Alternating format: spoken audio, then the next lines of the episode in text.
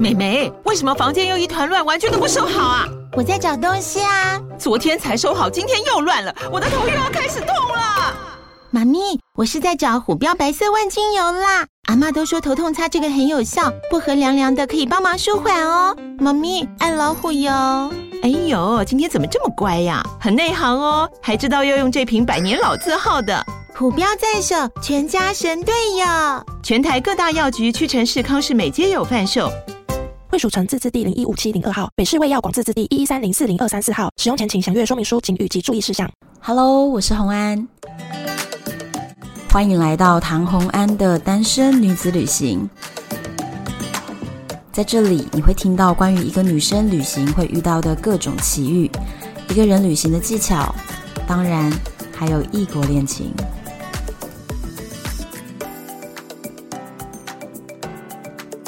欢迎回到旅游的单元。今天这一集是非常特别的，因为这个来宾呢，现在人在法国。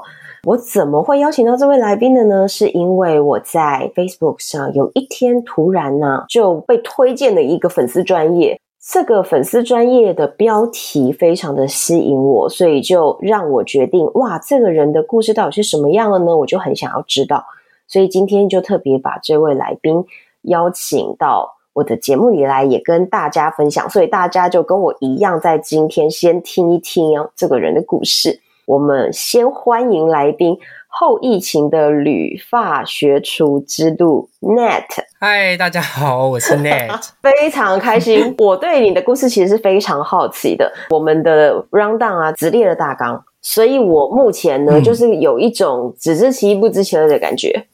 对对 对，所以我其实是非常开心，就是很期待我们今天会聊到什么样的内容。好，我也蛮期待。首先，先聊一下为什么你会跑到法国学厨，而且是在后疫情，就是就是现在，就是所有人或许蠢蠢欲动，很想出国，但是都还没有勇气真的跑出国。大部分人是不敢的嘛，那你到底为什么就在这种时候跑出去法国呢？其实当初也不是刻意选这个时期，呃，我本来其实是在台湾的旅行社，然后我是做日本导游的工作，哦、那差不多也做了五年，嗯、所以其实有一点遇到职业倦怠。哎、嗯，这故事有点长，然后 其实我小时候呢，就很就。就大概一小时，我尽量。那我们这 我们这一集的标题要改一下。好，没关系，你讲讲讲。其实我我我小时候呃，大概国中的时候，我就知道我对餐饮这一块是非常有兴趣的。嗯、但大家也知道，在十十几年前那个年代，我的爸妈通常都会是希望小孩子不要去念餐饮，因为他们觉得。很辛苦。那餐饮其实是一直到，我觉得应该是自从吴宝春开始，后来是江振成，现在台湾人对所谓的专业厨师有比较多的尊敬。哦，应该是这样说。欸，可是我们也不知道你是哪个年代啊。哦，我今年今年三十一岁，所以是我是一九九零的。好。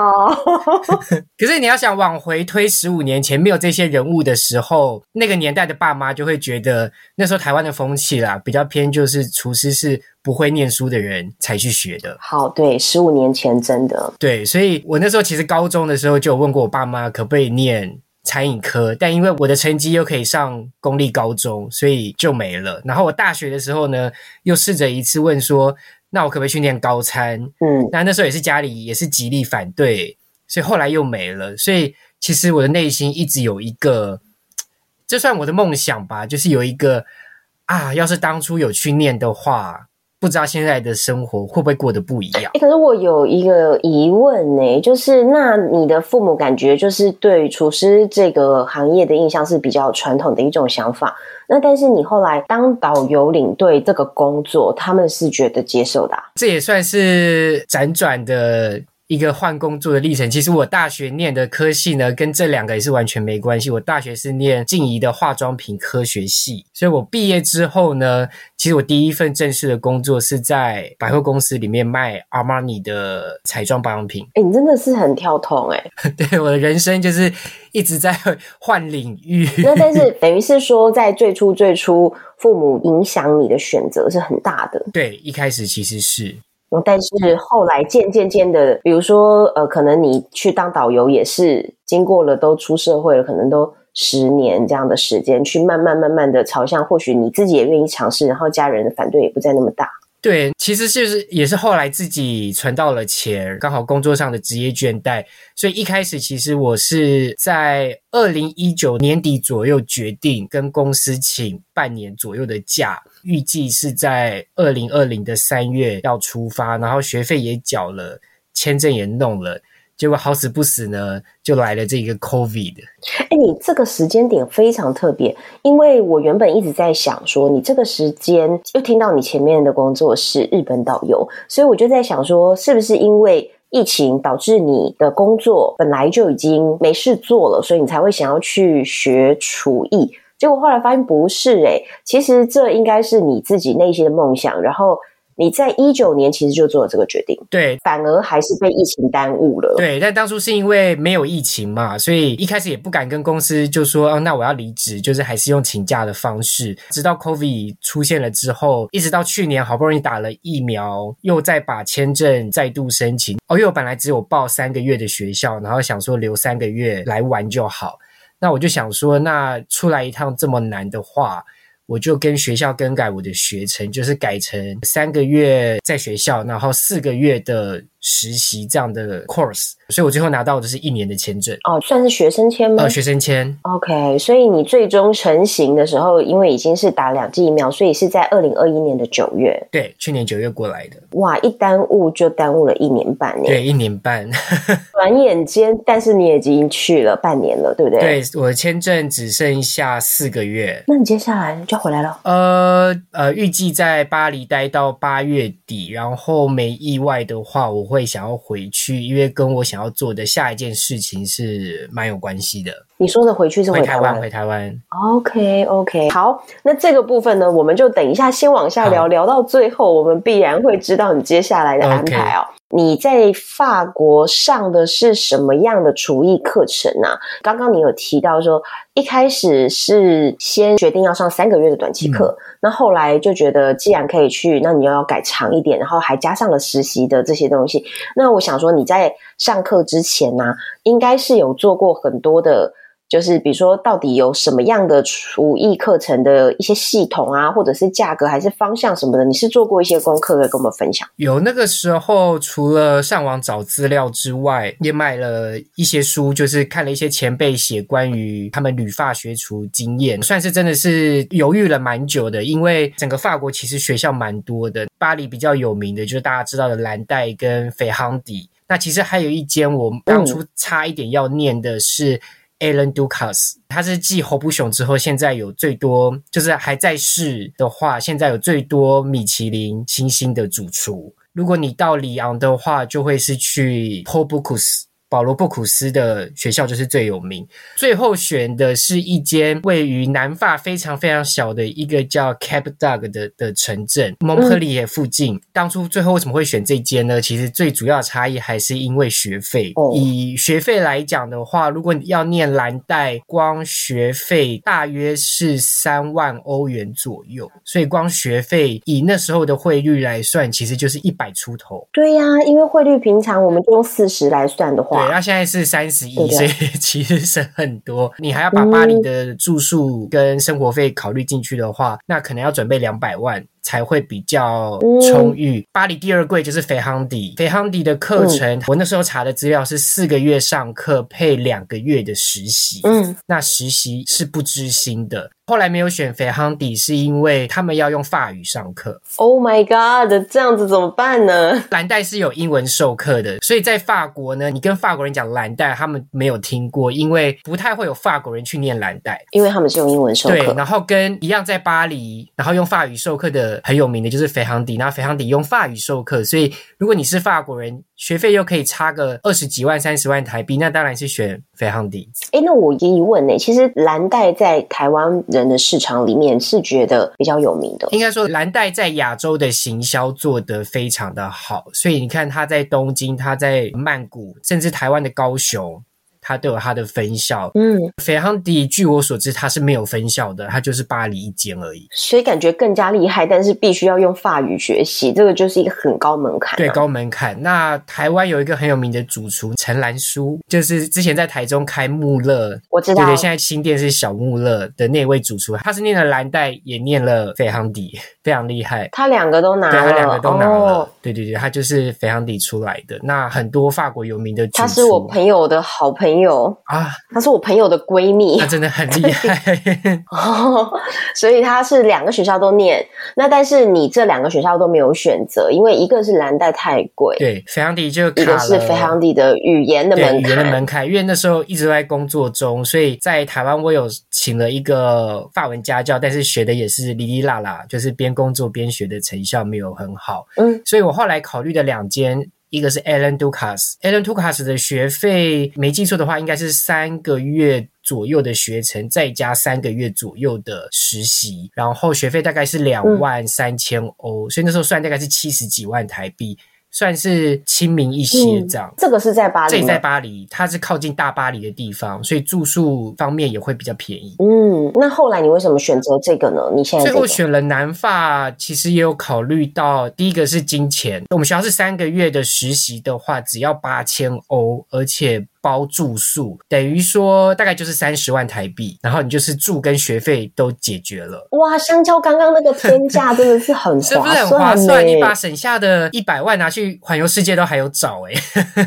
哇哦，哎，你听你这么一讲，确实是这样。那个时候的季节，就是我原本安排二零二零的春夏左右过来嘛、嗯，其实就一直很想要享受南法的夏天，就是听大家讲，就是南法就是真的很适合在夏天的时候来。然后因为我是台北人，我就觉得那我花一百多万再来住另外一个都市，不如去南法体验看看法国的乡村生活。哎，你真的很有浪漫情怀耶！我听你这样子的考量，就觉得虽然就是现实金钱面的考量，你是有把。它想得很清楚的，但是其实还是有浪漫情怀。那时候也是在封那个潜水啊，就是自由潜水。因为我，我就等于在台北是一年多没有工作嘛，所以在那个期间，嗯嗯呃，台湾全部的外岛除了金门跟马祖没有去到。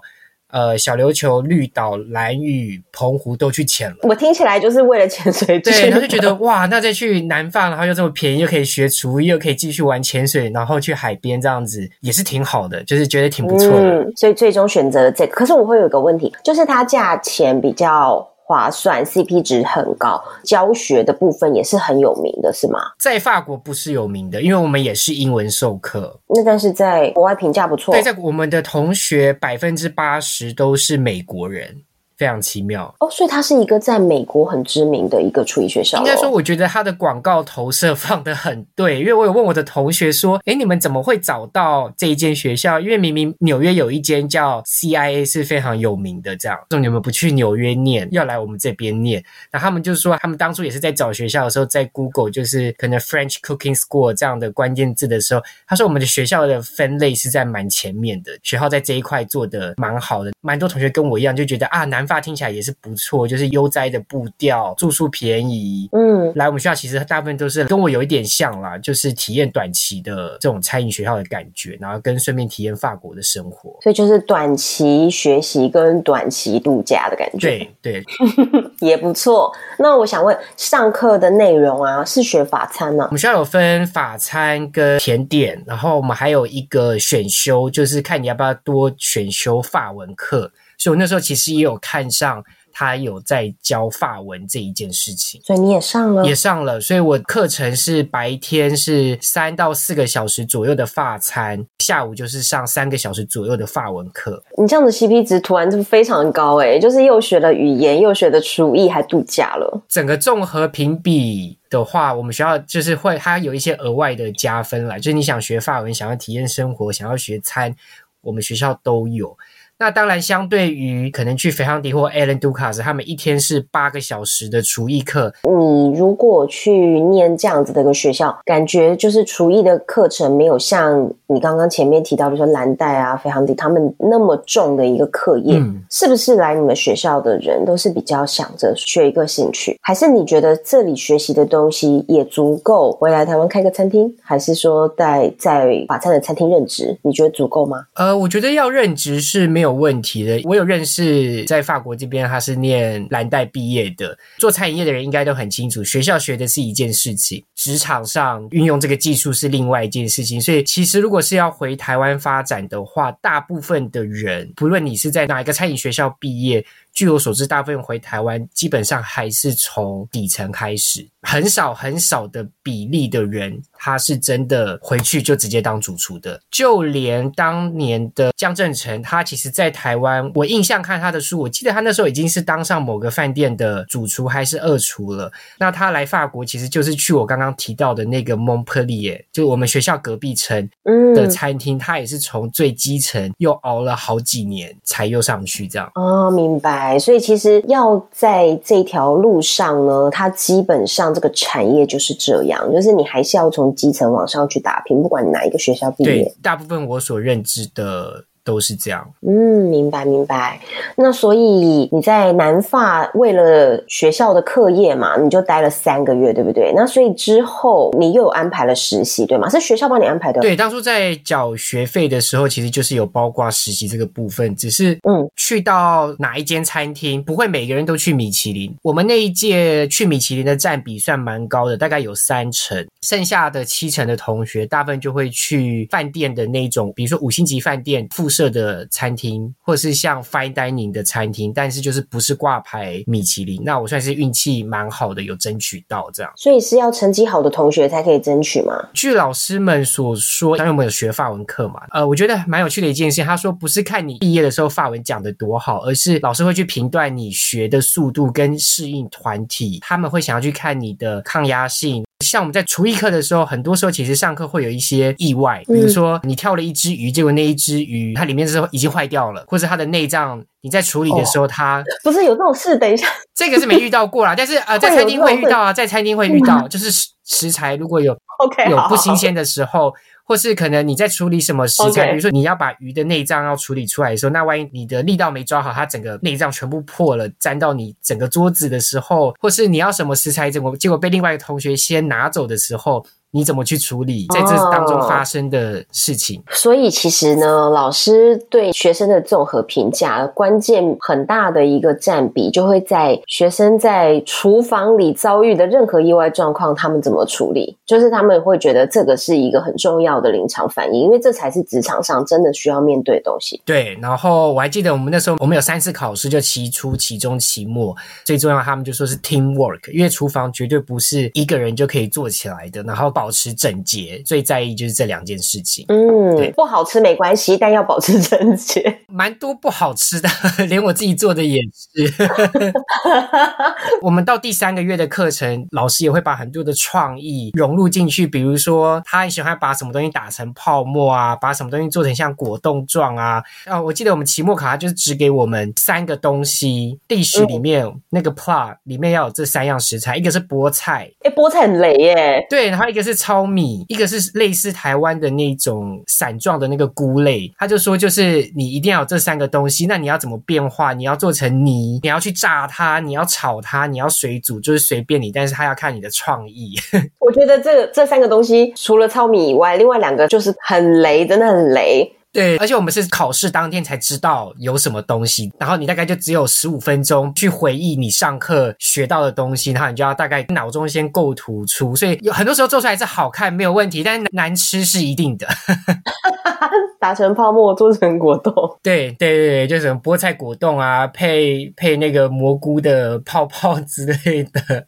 什么鬼啊！但他就是去看你的临场反应，很多时候是这样。嗯，很创意耶。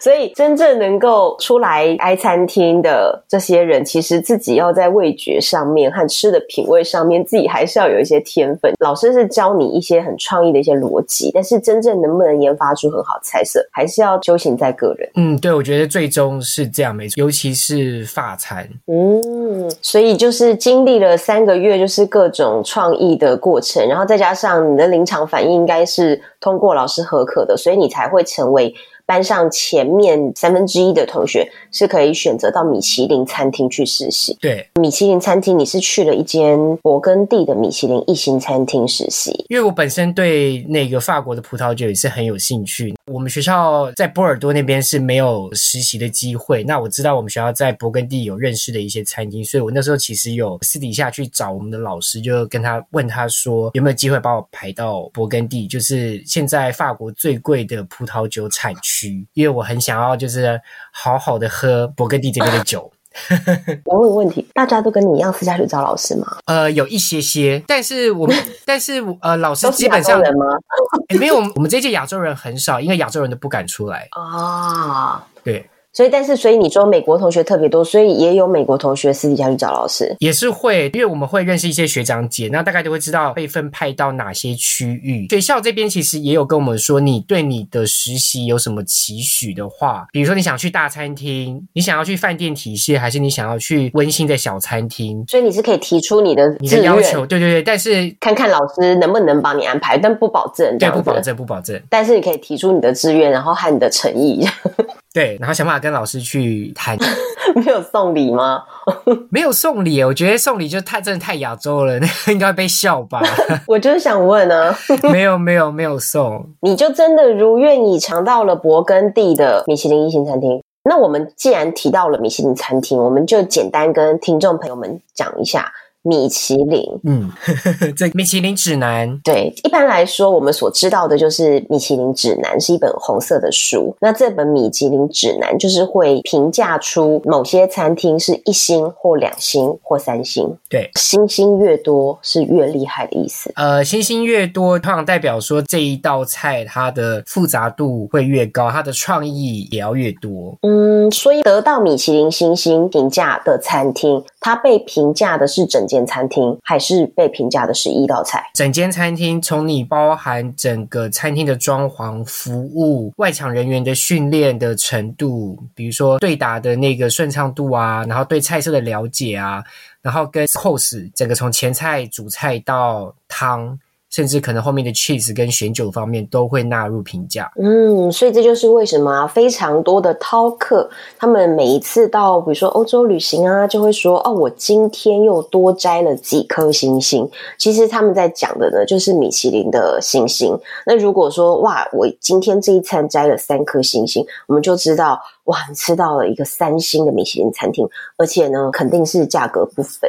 对。这样没有错，但是米其林能够拿到一星也都相当的不容易，因为除了米其林的这个一星、二星、三星以外呢，这几年台湾也很流行的哦，就是有两个东西，一个叫做必比登美食推荐。对，好，那大家可能会想说，哎，必比登是什么意思啊？其实它跟米其林又是什么关系呢？那必比登其实就是平价版的米其林美食指南。那它是平价版，标准是花不到台币一千元可以吃到三道菜的美味小馆。对，我们就会把它列为是必比登。嗯嗯，诶，所以三道菜台币一千而已啊，真的这个是很平价，很平价。嗯，然后再来另外一个我们所知道的是米其林餐盘。对，餐盘是什么？米其林餐盘就是介于米其林星级。跟刚刚讲的必比登推荐的中间，只是它可能没那么平价，但它也一定的精致度跟美味度，跟餐厅的装潢，它才登得上去。哦，那米其林餐盘是在讲一间餐厅还是一道菜？一间餐厅，像我们法国也有 APP 专门在搜寻餐厅，然后你可以在上面定位，然后拿现金回馈。其实法国很多商业模式跟台湾是很像的。嗯，那上面你就可以专门打关键字，就是你要吃单纯的米其林，就是米其林，还是你只要吃米其林餐。盘价格上面就会有差。那我有尝试过吃几间摊盘，那其实都还蛮不错的。就是它的用餐环境不会让你感觉到像米其林那么拘谨啊、哦，我懂了。所以其实我们刚刚讲了三个，就是米其林的三颗星星的这个米其林指南，嗯，这个就是最高档的。那中间就是米其林的 Plate，就是米其林餐盘。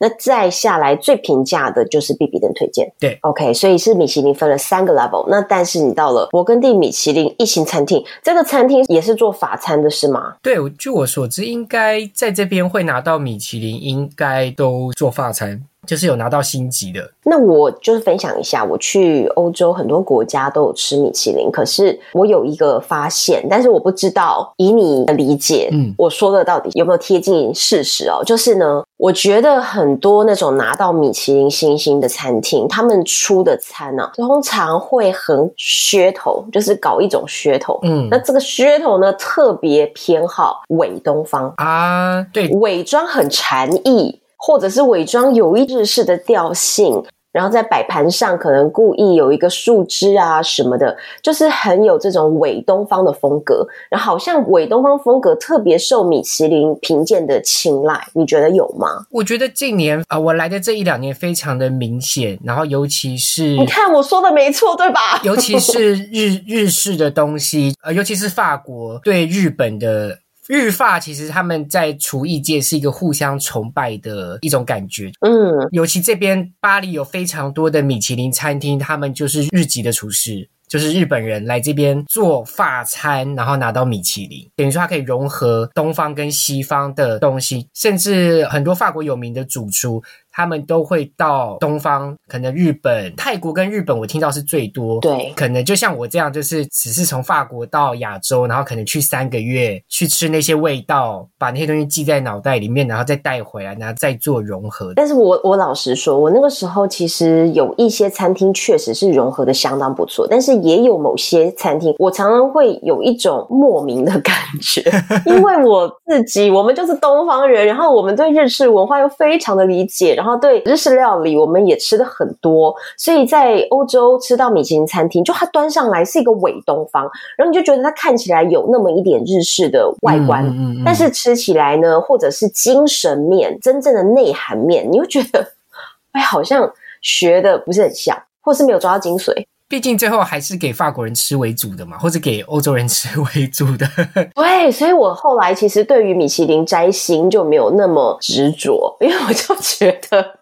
我就觉得他们实在是太有这个调性了，然后我就觉得，如果我真的要一个日式的，那我就去日本吃；如果我真的要一个很法式的，我就在法国吃法餐。那到底为什么要吃一个感觉融合在一起，然后你就会觉得它有点四不像的东西？所以我们那个 A P P 啊，我刚刚说那个订餐厅 A P P 很有趣啊，它的那个 Hashtag、嗯、就是你在搜寻米其林的时候，它就会告诉你说这一间它是属于新现代创意的。还是它是传统法餐的米其林，然后我在这边我就不会订创意的，因为就会很容易遇到我说的这种。对对对对对对对。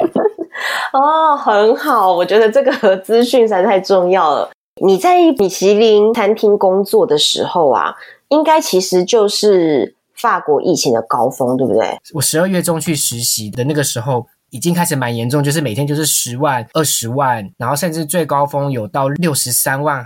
还是五十五万这个数字一天呢？一天一天。嗯，所以我实习的初期是蛮严重的，影响到你实习了。对，算是有，因为我们那时候去实习，其实应该是法国餐饮界最忙的时候，就是圣诞节跟 New Year Eve 跨年夜，通常是餐厅最忙的。因为那时候疫情太严重，所以我们餐厅就是只做外带，就是全部做成像烤鸡，就是可能也是像 Costco 那样，就是包一个铝箔纸，然后再用个纸袋漂亮包起来这样。然后餐我们就是每一道菜就是分成纸盒纸盒装这样，所以你订一个。个一人份的 course，你可能就会拿到五个盒子或六个盒子哦。Oh. 呃，稍微会有一点差别是做菜的逻辑不一样。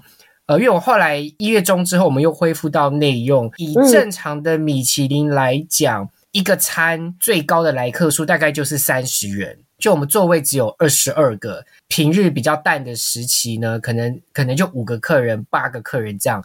所以客人今天会点鱼，会点牛，还是会点鸡，你是不知道的。所以通常是前台一收到订单，就要马上跟我们讲，然后我们才来把食材更进一步的处理这样。哦。但是如果是接外带的时候就不太一样，因为外带我们大概是一周前就不收单了。比如说我们今天要做五十人份的外带。那就会变成说，你杀鱼，你那一天可能就有三个小时都在杀鱼，就是你要杀二十只鱼，嗯、可能十只鸡，可能你要处理多少牛肉的部位，嗯、它就会变成是长时间大量处理同一个食材，因为你已经确定你的订单是什么了。那真的在餐厅在营业的时候，会变成是呃，突然来了三道牛肉，那牛肉要的配菜可能有三种蔬菜，那你就要在客人吃完沙拉之前。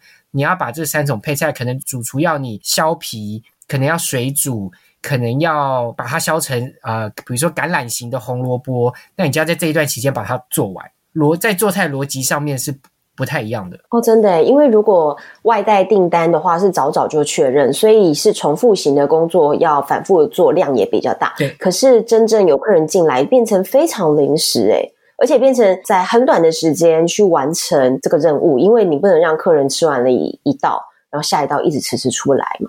对，但就是有一些可以做的前处理就会先做，那有些没办法做的，就是只能等到客人入座之后。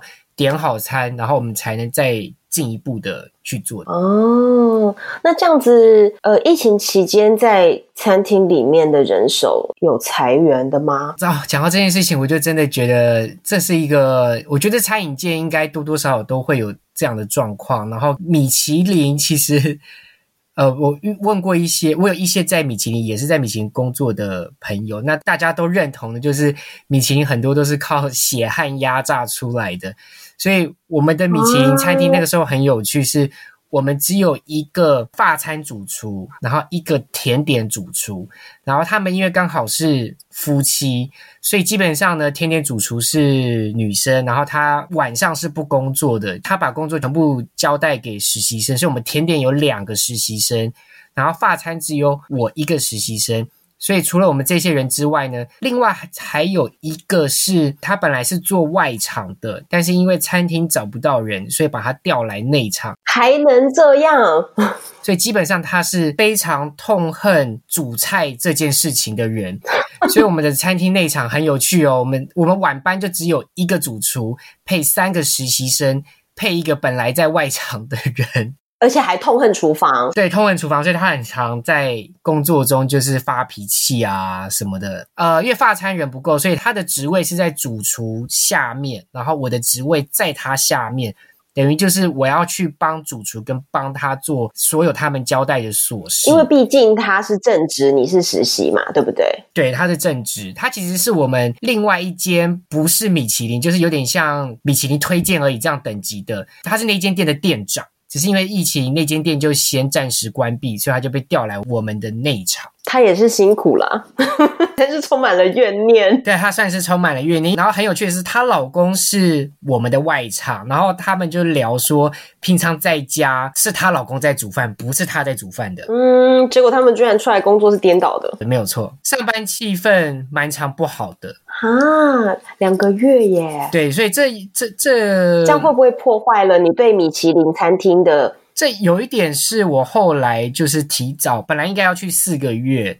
但我的那个主管实在是脾气太捉摸不定了，然后我后来真的觉得再待下去，可能连我自己的心灵状况也会受到影响，所以我后来就是选择提早离开。哦，嗯，有一点点受影响。嗯，但是我觉得说不定这是很大比例的餐厅不为人知的一些状态。对，就是非常风光的米其林餐厅，但是。其实里面都看不到背后，对，而且就像你讲的，就是用那么多的那个实习生，然后实习生的薪资是很低的，所以就是压榨。对，有有一点点，然后真的会这么缺人手。还有一个蛮有趣的故事，是因为其实在我进去实习之前，嗯，本来应该有一个二厨是正职，嗯，然后还有另外一个待了三年的，他还是实习生的位置，但是他是法国人，然后他在那边待了三年，嗯，呃，据我所知是我要去的前一个月，有一天。那个二厨跟我我的那个主管就是那个女生，嗯，然后他们两个反正就是起了起了冲突。隔天那个二厨就拎着他自己所有的刀具，然后就带着那个实习生说，就是带他去别间餐厅。所以才造就了最后这个状况，就走了，就走了。为什么？你知道吗？其实我原本想说，哇，后疫情的旅发学厨之路应该是很浪漫的感觉。听到这里，突然觉得非常的 drama，非常的洒狗血。其实连我们的主厨也是，就是我们主厨他之前是在可能离我们餐厅开车二十分钟会到的另外一间三星米其林。哇！据我们听到的，他那时候是二厨，他也是说他也是几年前有一天，他也是跟那边的主厨，就是你知道厨师就是电演的都是真的啦，就是厨师脾气很多都不好，然后他们也是就是大吵一架之后，呢他隔天就是收东西就走了，然后就自己开了一间，然后两年内就拿到米其林一星这样。哇哦！哎、欸，可是我其实听你讲的这些故事，我都觉得好险哈、哦！他们生气也只是把自己刀具收收了，那就走了。如果是直接拿刀砍人，在厨房里吵架，真的很可怕哎。就应该还是有吵啦，但是应该没有真的拿刀子起来怎么样啦。所以那个高登就是一个脾气很大的厨师。对，但是呃，我听说他有一部分其实是为了节目效果故意那么夸张啦，就是基本上不会到每天厨房都这么火爆。但是基本上我们可以从中窥见一点真正厨房里的事。可以窥见，因为我 我去了短短两个月，我有被丢过鱼。被摔过盘子，然后就是各种法式的三字经，就是每每一周都会出现这样子。我的天哪，都是那个女的吗？还是主厨也偶尔是这样？女的跟男主厨都都有都有。我的妈！但是敢丢东西一定是主厨啦。什么？但是只能怪自己发文程度还是没有那么的好。那有时候就像我说，我们出餐的时候的 tempo 其实是很紧张的。对，比如说我们有次做一个 pancake，主厨可能就跟你说，那我们等一下是比较丑的那一面要沾面粉什么的，然后再跟另外一个东西结合。然后我们我只听到有一面要沾，然后要结合，但是我就没有听清楚到底是丑的那一面还是漂亮的那一面。但是当下通常你是没有时间思考，你就只有一秒钟要去做下一个动作。然后就只能好死不死硬着头皮就做吧，然后做就做错了，就被臭骂这样。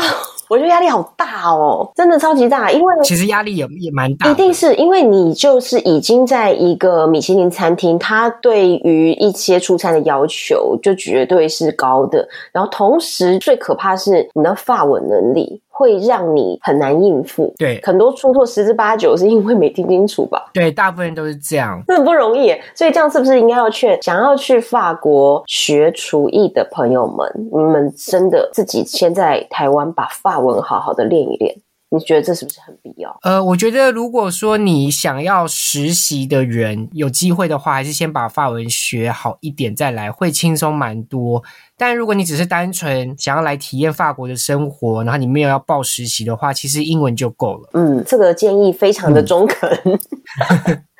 我听你讲，那我真的是哇！突然觉得去法国学厨不浪漫了，我感觉得有点惨。实习的部分蛮不浪漫的，很惨的，好不好？精神压力，而且你刚刚有提到嘛，就是你觉得如果做了两个月再继续撑下去的话，你会感觉你自己说不定都要生病了，对不对？对，就是我当初其实会来法国学厨艺，还有一个原因是，其实我比较擅长的是中菜料理，嗯，然后我会想来法国是因为我想要学。我不会的东西，然后我那时候面临到另外一个问题，就是我发现其实我对法餐是没有热忱的。哎，你这件事情也很妙啊！你在之前选择要去法国的时候，你对法餐当时有热情吗？有兴趣吗？还是是说你觉得哎，法国是一个厨艺的殿堂，所以你觉得那就是理所当然的，你第一选择是法国？应该说我的当初的热忱是我想要了解我不会的东西，然后学会了以后发现真的不喜欢，就是没有那么。爱果然还是亚洲人的胃这样子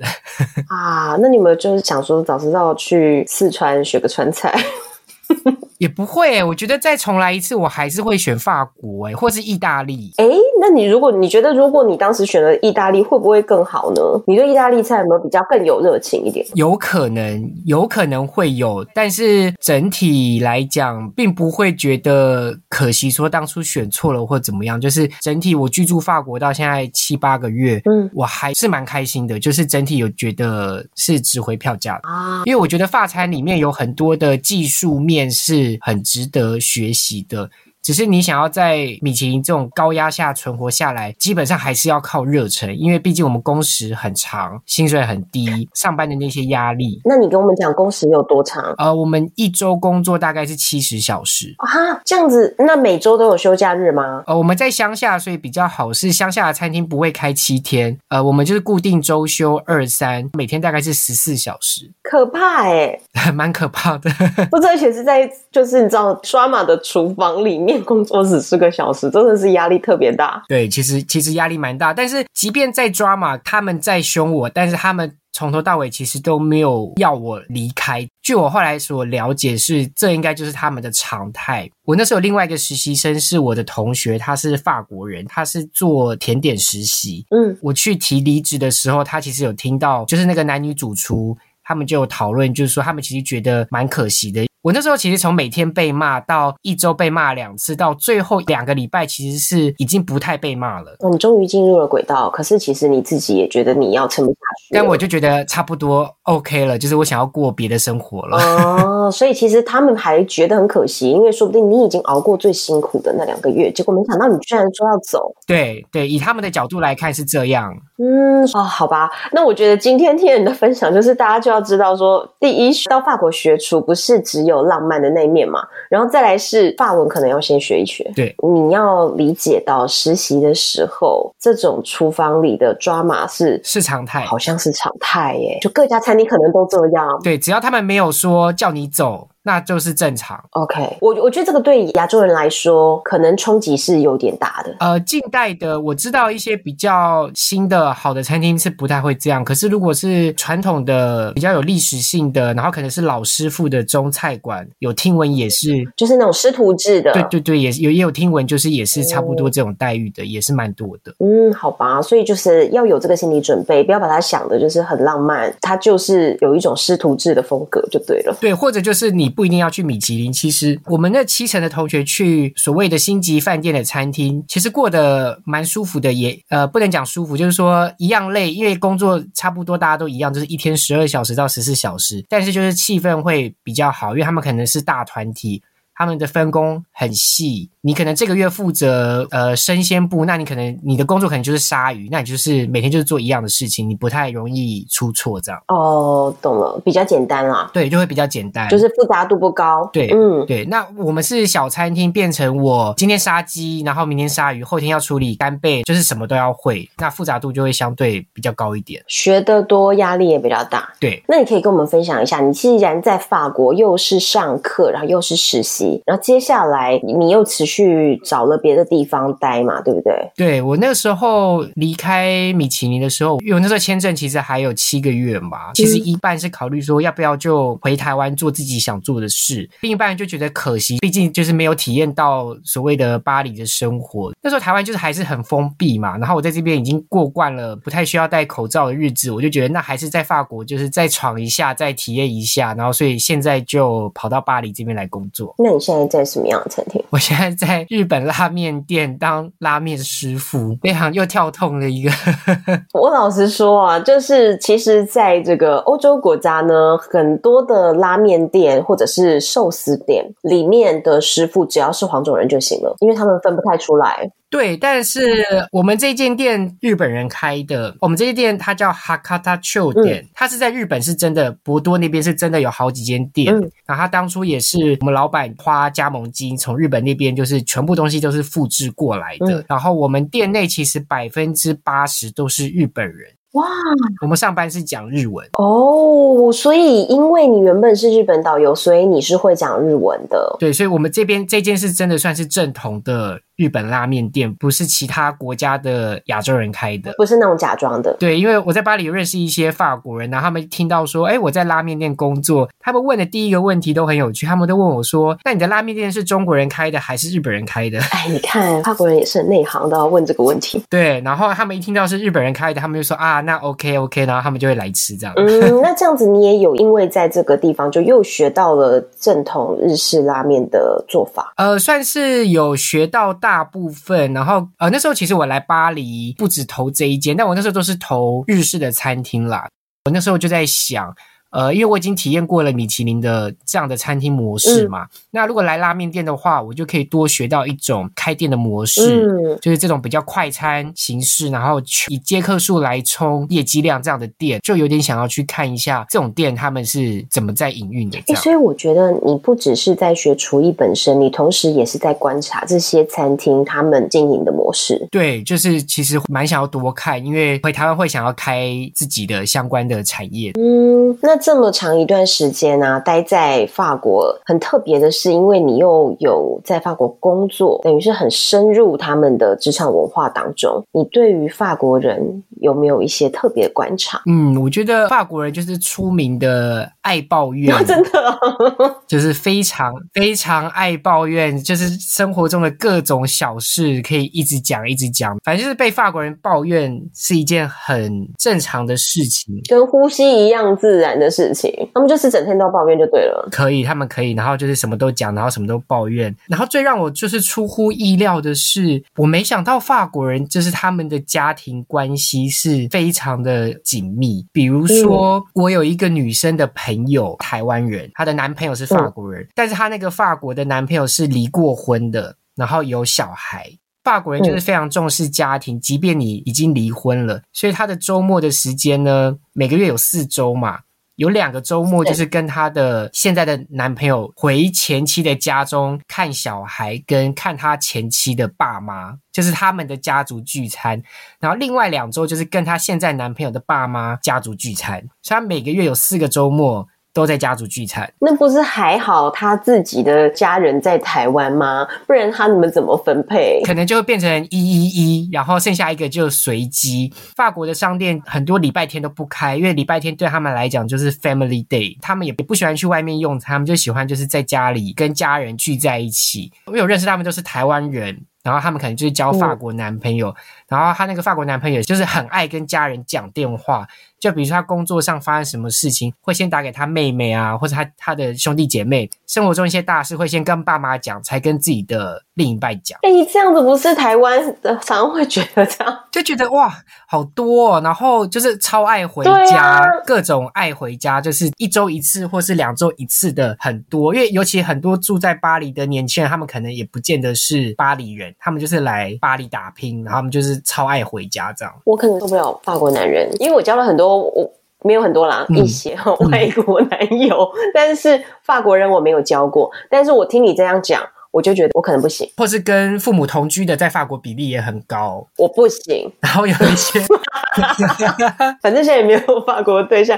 那我跟你讲，我有一个非常非常好的闺蜜，是我大学好同学，一直到现在，嗯、就是我们感情真的非常非常好。嗯，她就在十年前，反正是在国外旅行的时候，就认识了一个巴黎男子。嗯嗯嗯，这位巴黎大叔，我这么一想。他真不是特例，他应该就是个典型的法国人，典型的巴黎人，因为就是你说的这样，他就是很爱很爱跟家人讲电话，各种啦，对对对，然后重点是他根本就不要离开巴黎。然后我同学跟他谈恋爱谈了整整十年，哇，好厉害哦！我不知道我同学上辈子欠他的吧，有可能。哎，然后这个男的，他人生中最在乎的就是他的 family，所以也没有跟我同学求婚。然后他也就觉得说，我们就这样子啊，反正我同学一开始在法国，后来又回来台湾，那就远距离。嗯、他远距离，他也没有要跟你分手哦。但是他也没有要进一步哦，他也没有要求婚哦。嗯，我觉得就这样子远距离听起来很合理，而且他们听起来很很法国，对不对？这种男人，法国的步调是各种真的是慢到，就是评论像呃，我来法国可能会玩一些交友软体，然后我身边认识很多人，嗯、他们也都会尝试，就是要跟法国人就是在交友软体上面认识，然后我们就是一致的。认同法国人的回讯息是，我跟你讲，一个月回你两三句，在初期就算很多了，然后很多都是三个月回，很多都三个月回一次。这不是，那这个真是聊什么鬼？怎么聊？聊不下去啊！我跟你讲，我我去年九月到法国嘛，然后我那时候在巴黎有先待四天，才去南法，然后那时候就有聊了几个人，然后。到现在还在聊，但我们还没有见到面，但是就是两个月一次这样，而且他们就是还是会想跟你聊，然后他们就知道说，哦，我搬来巴黎了，他们就会说好，那找一天见，你都什么时候休假？然后我就回传了之后就消失了，然后过两个月才又说，诶，那你最近有空吗？我都被笑死，所以其实我今天跟你聊了以后，我更加认知到我这位好闺蜜。他就是选错国籍的男人了嘛？对，就是其实这个男的也没有什么不对，他就是标准法国 style，对不对？对，太可怕了，法国男人我真的不行，我现在很肯定。就是，诶，你有看《Emily in Paris》吗？我有看了一些，还没看完。哦，你觉得他拍的贴近你的观察吗？呃，有一个人演的最好，那个就是那个，应该是叫 Sylvie，就是那个杂志社的，算是社长，嗯、就是那个比较有一点年纪，她就是代表着事业成功、自己有收入的法国女性。她就是演的非常贴近，就是真的，真的就是你看她有一个老公在那个 Central Pay 嘛，然后他们明明也是分居了，嗯、但是也不用离婚，周末就是偶尔见一下，然后她在巴黎又可以再跟年轻的小帅哥约会，这个就是在法国就是非常的正常。哇哦！就是享受当下。所以他们虽然可能两个月回你一次讯息，但他可以跟你出来一整天都不看手机，然后跟你吃饭，就是听你讲三个小时，他都不会觉得你话很多。法国人就是超爱讲话，可是，一旦你们吃完这一顿饭，可能离开了之后，可能他又是下个礼拜或两个礼拜后再回你讯息，这样。两个礼拜说不定都算快了，说不定两个月后才再回。有可能就是他们非常享受他们的浪漫跟享受当下。以我目前的体验是这样，就是他会很专注于现在他所见的人事物。太妙了！好，我觉得这样也算是一个很明确的，就是让我们知道我们要怎么跟法国男人交手。反正反正就是那个当下，你觉得哇，我好像仿佛走进了浪漫的电影里面。再跟一个哇法国大帅哥约会，那你就享受那个当下，对，好好享受那个当下。对，你别去期待他之后会再联络你，因为都不知道民国哪一年的事。对，很难讲，很难讲。当然也有 认识一两对，他们就是有修成正果的，然后也是很黏的法国男生也是有。但是要是你有准备，十之八九他们就是很爱回家，他很爱跟妈妈、兄弟姐妹打电话。对。对，然后超爱视讯，跟跟爸妈视讯的也也有。好，我的听众朋友们，如果你对法国男人有兴趣的话，请你先做好心理准备。这样子你可以吗？我不行。OK，所以你在巴黎的日本拉面店打工，那你接下来下一步的准备是什么呢？我的计划是我回台湾之后，我想要在台北做类似是否观光客的厨艺教室。就是我想要教外国人做台湾菜啊，最终还是你在学习了不同的厨房里的做事方法，还有不同的店家经营模式之后，最终你。还是选择了回到你真正你最你的最爱，就是你你有一个亚洲味，所以你也希望介绍台湾菜给外国观光客。对，就是最终还是觉得台湾菜最好吃。哎、欸，我跟你讲，我是支持你的做法的，因为我觉得自己也是，就是我认为我们每一个人，你想要做的事情啊，必须是你的热情所在，你才会能够走得比人家长，比人家久。走得比人家好，嗯，对不对？对，所以我觉得你选择一个你喜欢的菜系，做厨艺教师这样的一条路，我觉得非常值得期待。呃，其实台北在疫情前，我有那时候去查，其实已经有五六间在做这样的事情，但我发现不知道什么，大部分都是做英文授课，所以我那时候就是取一个。可能会比较小众的市场，但是因为还没人做，所以我我我那时候打算是要做，就是用日文做这件事，就是做日本课啊。因为你的日文相当好，原本就是日本的导游嘛。对，我日文应该比英文好一点，这样，然后最烂就法文这样。所以你原本就是已经规划好这样子，然后但是又经历了疫情，然后你又到法国去跑了一圈，虽然中间诸多耽误，但是。接下来还是朝着你原本梦想规划的这个目标前进。对，就是最后还是会做这件事情。我觉得很棒，很期待耶！所以创业资金准备好了，金主准备好了，所以你金主都有了就对了。有啦，有呃，那时候其实，在聊的时候，就是有一些同学、有一些朋友都是蛮有兴趣。初期就是先小的教室，可能一次四个人、六个人这样的教室就好，就是先慢慢起步。嗯，呃，我有去参加过两个国家的，一个是韩国的。嗯，然后一个是西班牙的，那韩国的那一个，他是早上先带你去逛韩国的市场，嗯，然后大家一起买食材，然后回去到那一个韩国人家中，他是带你顺便体验，就是韩国人的家长什么样子，嗯，然后做不难的，就是韩式的，比如说海鲜煎饼啊、石锅拌饭啊这种东西。那我去西班牙的那一次经验就比较不一样，他是专业的厨艺教室，嗯。所以每个人都会有很专业的火炉跟炸东西的那些器具，这样，然后你就是到教室集合，那他就是四个小时教你做五道西班牙的 tapas。哦，我觉得两种给我的感觉是不太一样的，所以可能就是到时候看想要做哪一种模式、场地，然后再来规划资金。嗯，因为我参加过泰国的厨艺教室。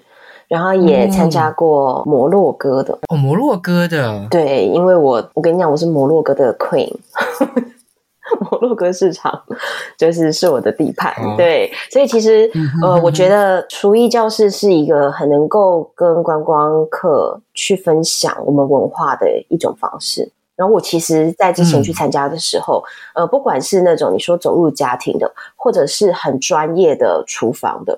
我都有体验过，然后我也很期待台湾有这样子的教室，嗯、所以就等你回来嘛，嗯、对不对？好，对对对，到时候可以来体验一下。好的，所以呢，如果听众朋友们就是今天听了旅发学厨的这个分享，如果你原本对去法国学厨艺这件事情是有梦想或幻想的，希望今天可以让你更贴近现实。如果你对于今天 Net 的分享你觉得很有趣，或你想要知道更多的，比如说他在法国生活的细节啊，工作的细节，或者是未来你也一样期待他在台湾开的厨艺教室，那就欢迎大家去脸书上面搜寻。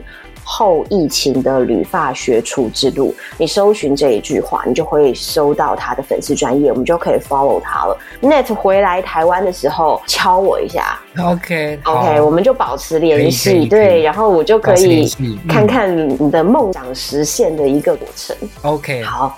然后今天我们谈的内容呢，我会跟 Net 要一些照片，包含他的比如说工作的地方啊，或者是课程的一些照片，就生活分享的东西，会发在台湾的粉丝专业，或者是单身女子旅行的脸书社团，还有我们有 IG，我会直接发在上面跟大家分享。所以今天听 Net 讲了整串的故事呢，我们就可以看到画面。所以欢迎大家上去。如果你有什么心得想要跟我们分享的话，也欢迎留言给我，都是我亲自回复。敬请期待下一集。我是红安，我是 Nate，拜拜。